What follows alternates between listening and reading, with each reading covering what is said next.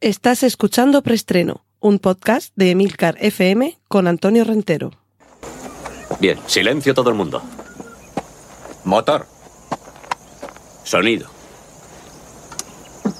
Claqueta. Escena 1, toma primera.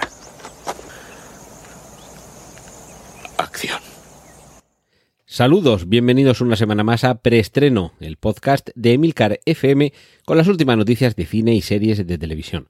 Recordad que en las notas del podcast podréis encontrar los enlaces a contenidos audiovisuales que menciona a partir de ahora, tales como fotos, póster, eh, trailers y demás hierbas y matujos. Cortinilla de estrella y... Vamos con nuestra primera sección dedicada al cine y además, sin más distracciones, sin más preámbulos, la explicación para el título del preestreno de esta semana. Y es que esto es la bomba. Sabéis que Christopher Nolan es poco amigo de los efectos digitales. En películas como El Caballero Oscuro, toda esa secuencia en el inicio en la que hay un asalto a un avión que se realiza desde otro avión mientras ambos están en pleno vuelo, se realizó con unos aviones de verdad, sin pantallas azules, y sin, bueno, por lo menos lo que es las tomas exteriores, claro, y, sin ningún otro tipo de subterfugios digitales. Pues bien, en esa línea en la que, por ejemplo, y seguimos con los aviones, estrelló un avión de verdad contra, una, eh, contra un edificio de verdad en, en Tenet, en su nueva película Oppenheimer, que se estrena ahora, en 2023, y que nos narra lo que sucede en torno a Robert J. Oppenheimer, uno de los padres de la bomba atómica, el proyecto Manhattan, los Álamos y todo esto, pues ha sido el escenario perfecto para, por primera vez en la historia del cine, según parece, mostrar ante la pantalla la recreación de una explosión nuclear sin el uso de efectos digitales y esto lo que quiere decir es que se... Bueno, a ver, no se utilizó una bomba atómica de verdad, pero sí que se reconstruyó el efecto de una explosión nuclear de manera práctica, es decir, con una gigantesca explosión real en el desierto, creo que, no sé si es también de Nevada, donde se está rodando, eh, o donde se ha rodado esta película. Por cierto, que ya podemos ver también la primera imagen de Robert Downey Jr. en esta película, en la que el protagonista es Cillian Murphy, y yo creo que solamente por lo de ver una explosión nuclear recreada sin efectos digitales, eh, yo creo que ya solo por eso va a merecer la pena ver la película, pero seguro que Christopher Nolan nos tiene reservadas más, eh, más sorpresas eh, interesantes en este título. Y, bueno, deseando que termine de, de llegar el momento en el que veamos Oppenheimer, sobre todo porque va a suponer esto es como las fallas, que según se termina de quemar la de un año, ya están preparando la del año siguiente. Pues Christopher Nolan no ha estrenado todavía Oppenheimer y ya está preparando su siguiente título que, ojo, atentos, porque podría ser una película de terror. Y si a Christopher Nolan les da, le da por meternos miedo, me parece que eso merece mucho la pena. Podemos ver ya también el primer póster de Agent Fortune, que aquí en España parece que va a llevar el título de El Gran engaño. Una. Mm, de momento, solo el cartel, no tenemos tampoco demasiada información sobre, sobre esta película, pero bueno, ya sabéis que en muchas ocasiones los carteles ya nos permiten eh, asomarnos un poquito a lo que hay detrás.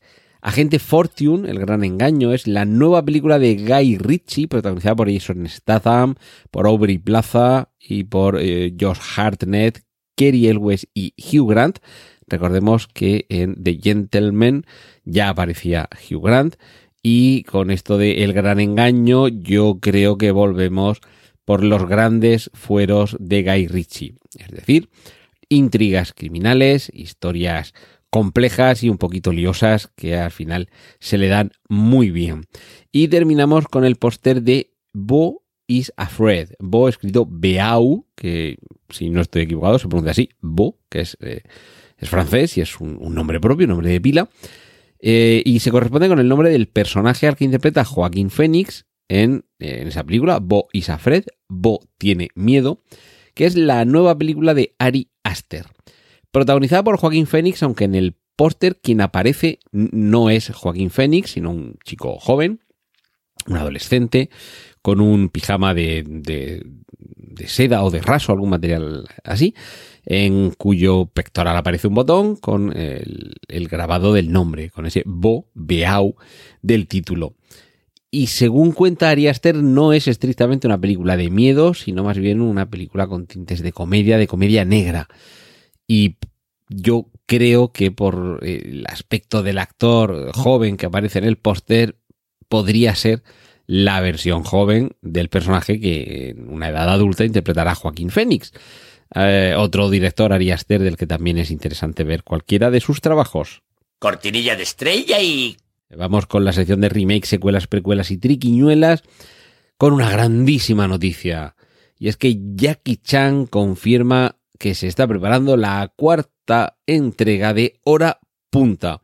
Sí que es verdad que no es la, la, mejor saga de las que Jackie Chan ha protagonizado en su carrera profesional, pero siempre es un gustazo ver a este grandísimo actor, grandísimo cómico, y yo siempre recurro a él para decir que nos podrá gustar películas más o menos profundas, complejas, elevadas, pero para algunos Jackie Chan sigue siendo el mejor y sus películas prometen y cumplen con un rato de diversión. Unas mejor, otras peor, y desde luego con esas acrobacias que sí que es verdad que ya va teniendo una edad y cada vez va haciendo menos y quizá menos espectaculares y quizá en su parte americana de su carrera filmográfica eh, un poquito menos arriesgadas por aquello de que como no es especialista sino actor eh, se ve que hay muchas secuencias que no le dejan hacer a él y él, la gracia es como lo de Tom Cruise, estamos en las mismas. Eh, Tom Cruise tampoco es eh, especialista, ¿por qué le dejan subirse al Burj Khalifa o atarse a un avión que despega? Pues por favor, dejad que Jackie Chan, que es eh, un personaje histórico en estos stunts, pues que siga haciendo lo que mejor le hace, que es hacernos reír hacernoslo pasar bien en el cine y sobre todo con esas acrobacias y esas peripecias de las que no siempre sale ileso, como se demuestra en, los, eh, las tomas falsas eh, que aparecen en muchas de sus películas en los títulos de crédito. Lo que pasa que, sobre todo con, con esto de hora punta, ya son más bien tomas falsas de equivocaciones, eh, al decir alguna línea de, de diálogo y demás, pero lo más espectacular era ver las tomas falsas del cómo se rodaron todos esos castañazos y peleas. Y bueno, tenemos también el primer tráiler de Scream 6 con Ghostface, que en esta ocasión aparece por Nueva York. Y terminamos esta sección de remakes, secuelas, precuelas y triquiñuelas con la primera imagen oficial de Joker Folie à deux o Locura Compartida, la segunda parte de ese Joker que protagonizó hace, yo creo que fue el año pasado, eh, de Joaquín Phoenix, seguimos con él, con una fotografía en la que se le ve delgado, demacrado, con el torso desnudo, mientras le están afeitando. Intuimos que recluido en la institución psiquiátrica donde, donde debe estar alguien como él. Cortinilla de estrella y... Vamos con las series. Apple TV Plus va a estrenar Hello Tomorrow, una serie retrofuturista en la que tendremos a Billy Crudup vendiendo parcelas en la luna en una ambientación, y por esto digo lo de retrofuturista, que no es el año 2097, sino más bien el año 1967. El año lo estoy diciendo a voleo, pero es porque la ambientación está más bien... Eh, el estilo visual que se ve en la foto que se ha mostrado con el cartel publicitario de esta serie eh, parece más bien esa estética de los años 60, 70, finales de los 60 más que principios de los 70 incluso, en la que eh, con una cierta eh, ucronía, creo yo, se nos muestra, o incluso distopía, se nos muestra cómo podría haber sido un pasado nuestro, de 2022, en el que los avances científicos y tecnológicos hubieran llevado a que la carrera espacial hubiera sido muchísimo más avanzada de la que hoy conocemos. Y, a ver, bueno, espérate, espérate. Trailer de la temporada final de Servant, seguimos con Apple TV Plus. Y mala noticia, y es que Westworld abandona HBO Max. Y ojo, porque esto no quiere decir que se mude a otra plataforma, sino que la serie desaparece, que ya no va a estar disponible, que con aquello de mm, que no se ha escondido tiempo ha tenido, pues algo parecido, quien no la haya visto tiempo ha tenido, daos prisa, ved rápido eh, Westworld, porque me parece que nos vamos a quedar sin posibilidad de verla en la plataforma a la que ha hecho famosa sobre todo con su primera temporada, antes de que se liara más la, la madeja. Cortinilla de estrella y... Vamos con la sección cómics, porque en junio, junio del año 2023 será cuando se estrene una película a la que ya podemos ver el tráiler. El espectacular tráiler de Spider-Man Across the Spider-Verse. Eh, la primera, para mí, una de las mejores películas de superhéroes de todo el universo Marvel en general, no digo universo cinematográfico Marvel, sino de todo lo que se ha hecho en Marvel, con lo cual podemos incluir ahí Blade y, y X-Men primera generación, por ejemplo, pues ese Spider-Verse, ese eh, Spider-Man un nuevo universo con las distintas versiones de Spider-Man que ya nos dejaba entrever en qué iba a consistir todo esto del multiverso, fue una película fascinante y esta segunda parte, Spider-Man Across the Spider-Verse, a través del Spider-Verso, no se queda atrás ni muchísimo menos con ese protagonista Miles Morales, que vuelve a ser el rey de la función y con un estilo y un dinamismo que son absolutamente revolucionarios. También podemos ver las primeras imágenes de Dead City, el spin-off de The Walking Dead, en este caso con el regreso de Maggie y Negan, y sin abandonar el terreno de Walking Dead, también hay nuevos detalles sobre el spin-off de The Walking Dead que estará protagonizado por Rick y Michonne. Como veis, o Michone, como dicen algunos, como veis, eh, no estaban muertos, que estaban de parranda. Y más allá del, del fastuoso cómic de Robert Kirkman, la serie de Walking Dead está, bueno, iba a decir evolucionando, pero tal vez degenerando en distintos spin-offs que van siguiendo nuevas aventuras de los personajes más atractivos, aunque, aunque, esto ya va en opiniones, quizá el planteamiento que nos presentan no sea para todos el más interesante, y es que de vez en cuando a los muertos vivientes incluso hay que dejarlos descansar en paz. No sé si será el caso del Superman de Henry Cavill, porque continúan surgiendo rumores desde DC en los que se cuenta que James Gunn no da por completamente olvidado al Superman de Henry Cavill y ojalá que por lo menos cierren su etapa con el personaje con una continuación de El hombre de acero. Cortinilla de estrella y...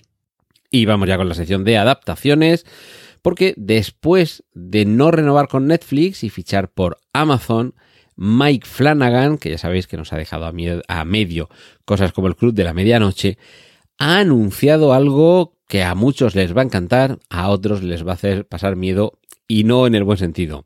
Como digo, Flanagan ha anunciado de manera oficial que ha adquirido los derechos y que ya está trabajando en el proyecto de The Dark Tower, la mítica saga de novelas de Stephen King y para Flanagan su proyecto soñado. La idea es hacer una serie de televisión que tenga al menos cinco temporadas y atentos porque no es eh, gratuito eso de que ya está trabajando en la adaptación de The Dark Tower, la Torre Oscura. Mike Flanagan afirma que ya tiene escrito el episodio piloto y un esquema para la primera temporada. La película con la que se llevó al cine, a pesar de los magníficos actores como eh, Matthew McConaughey e Idris Elba que encabezaban el reparto, resultó un fiasco absoluto. Yo reconozco que de La Torre Oscura he leído solo la primera novela y vamos, me gustó, pero tampoco me entusiasmó hasta el punto de que tengo dos, tres o cuatro de las siguientes, pero no me las he leído. No me ha llamado tanto la atención, pero sí que es verdad que fui eh, al cine a ver la película con, con vivo interés. Era el momento, además, en el que se rumoreaba, después de muchos años, que se iba a llevar al cine con una combinación de películas, evento y series de televisión que irían complementando y ampliando todo lo que se nos contaba en el cine. Y bueno, es que aquello funcionó fatal, pero es que la película no daba para mucho más. Así que ahora habrá quien espere este proyecto con cierta. Eh, con ciertas reticencias o con cierto escepticismo. Y quienes tenemos vivo interés, sobre todo por quien está detrás, que es Mike Flanagan, y que creo que sí que es alguien suficientemente solvente como para dar una visión coherente, contundente y que dejará o dejaría satisfechos a los lectores y sobre todo a los espectadores, porque habrá quien acuda a la serie sin saber bueno, sí, puede saber que procede de un libro de Stephen King, pero que ni se lo haya leído, ni sepa de qué va, ni poco más. Eh, seguiremos informando y sobre todo esperemos que esto llegue a buen tiempo. Y finalizamos por esta semana con el anuncio que ha hecho eh, Amazon Prime Video de su serie con actores de carne y hueso que adapta el famoso juego God of War, el dios de la guerra. Cortinilla de estrella y... Y hasta aquí hemos llegado esta semana en preestreno. Muchas gracias por seguir ahí. Y la semana que viene daremos eh, vacaciones. Habrá un programa todavía antes de irnos de vacaciones. Pero yo creo que ya os merecéis descansar un poquito de tanta noticia de cine y series de televisión. Pero insisto, muchas gracias por seguir ahí. Y la semana que viene, más en el último programa de este año aquí en Emilcar FM. Un saludo de Antonio Rentero. ¡Y corten! Gracias por escuchar Preestreno. Puedes contactar con nosotros en emilcar.fm barra preestreno, donde encontrarás nuestros anteriores episodios. Genial, la positiva.